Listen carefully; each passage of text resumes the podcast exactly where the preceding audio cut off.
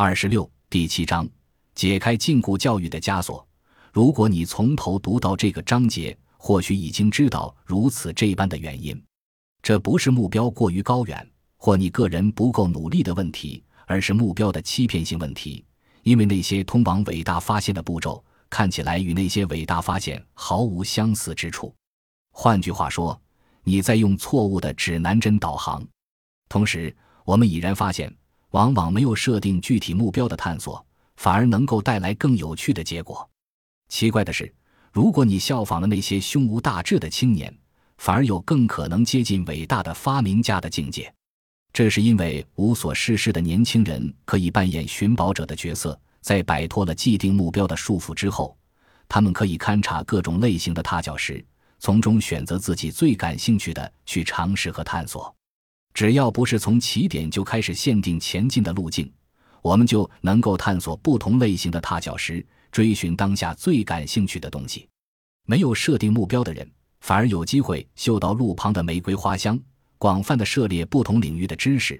而那些只专注设定每日任务清单，致力于完成清单列出的每一项内容的人，反而失去了这种邂逅最美意外的机会。如果你接受目标作为指南针是一个错误这一理念，那么很多常见的假设，例如所谓的人无目标不立，使无目标不成就开始站不住脚了。当然，故事从来都不是非黑即白的，因为漫无目标并不总是一件好事。但如果将漫无目标与对探索的渴望相结合，可能激发巨大的潜力。在看过这么多没有设定明确目标。反而带来伟大发现的案例之后，我们或许开始明白其中的缘由。理解了这个观点之后，再回过头看史蒂夫·乔布斯的成功故事就非常有意义了。乔布斯将个人经历描述如下：这是否意味着每个人都应该从大学辍学？虽然答案是否定的，但这个故事确实暗示着，或许没有计划反而是一个非常好的计划。如果辍学是为了探索有趣的东西，寻找最有前途的踏脚石，那么辍学的策略就同报医学预科班并于期间修完所有必修课一样有效。尽管乔布斯说他不知道自己想做什么，但他恰恰做了自己想做的事，那就是去探索无限的可能。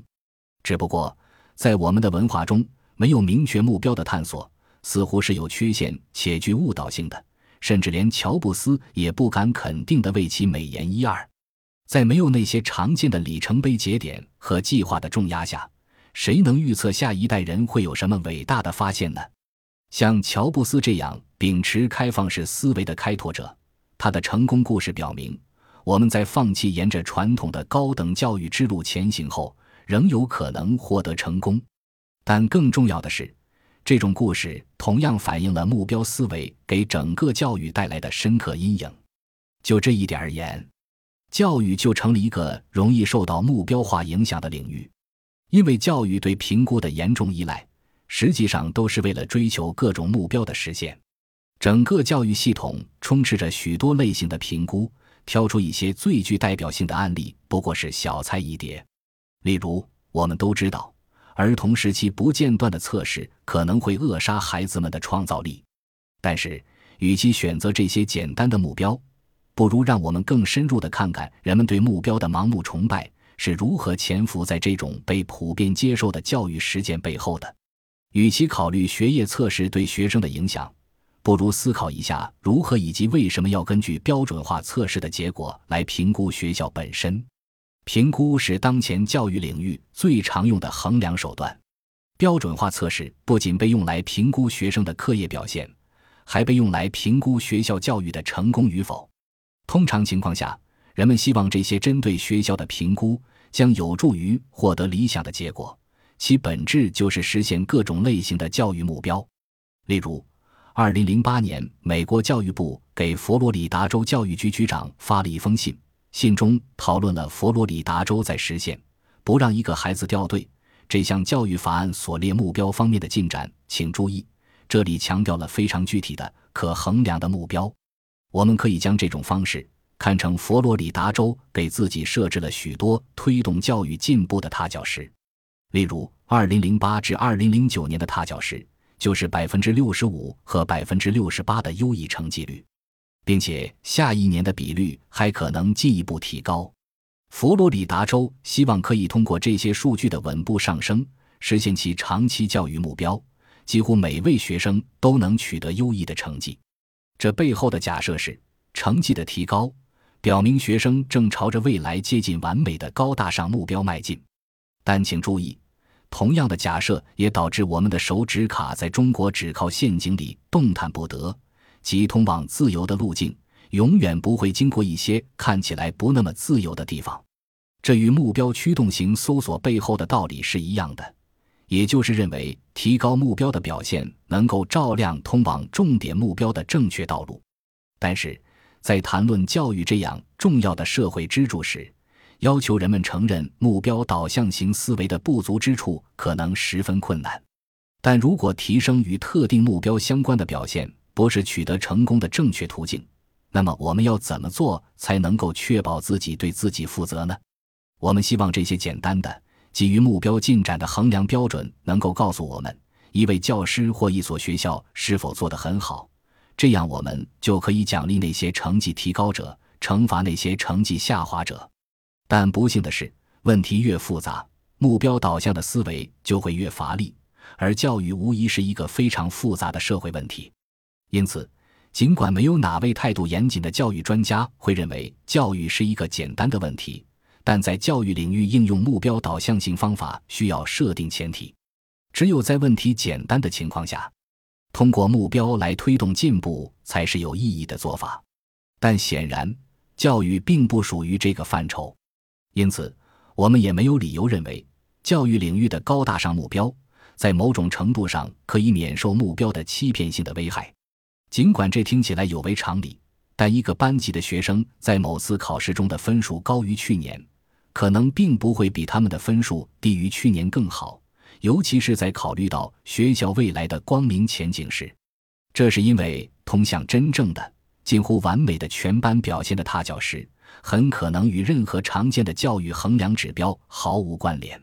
各种测试驱使每个学生取得更好的成绩。这些成绩代表了人们期望的理想结果，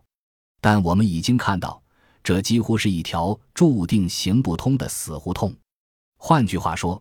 试图通过衡量成绩来实现任何远大的教育目标，都是自欺欺人。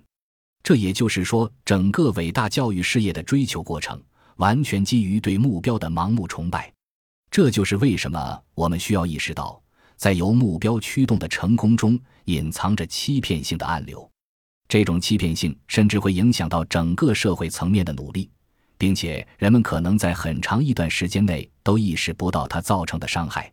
比如，在软件工程领域发展的早期阶段，也曾出现过类似“一切皆可测量”的风潮。许多人尤为关注具体测量标准带来的前景，希望以此提高生产力和软件质量。汤姆·迪马克在一九八二年写了一本颇具影响力的书，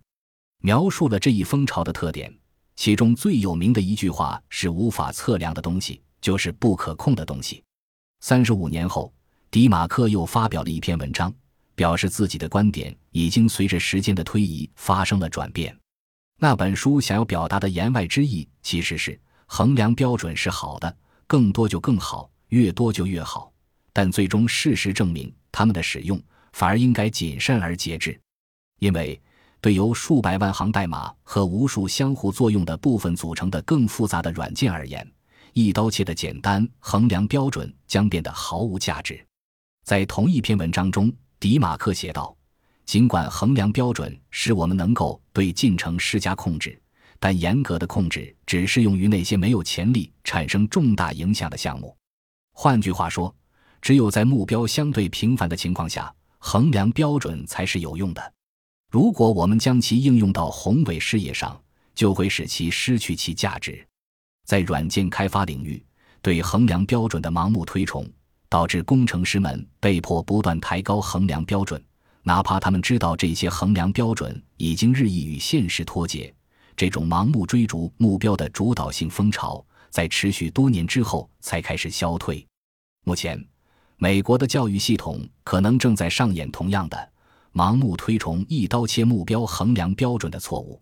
但这一次，受到自欺欺人是成就衡量标准束缚的对象，从软件工程师变成了儿童和教师。问题是，目标的欺骗性不仅会损害教育这样的伟大事业，在其他类型的社会事业中，基于目标的思维也可能会带来不易察觉的破坏。例如，最近关于推出问责制的言论甚嚣尘上。即通过更加精确的评估标准来改进评估的效果及其达成的程度。以奥巴马政府出台的力争上游教改计划为例，美国教育部就反复鼓吹和兜售其准确性。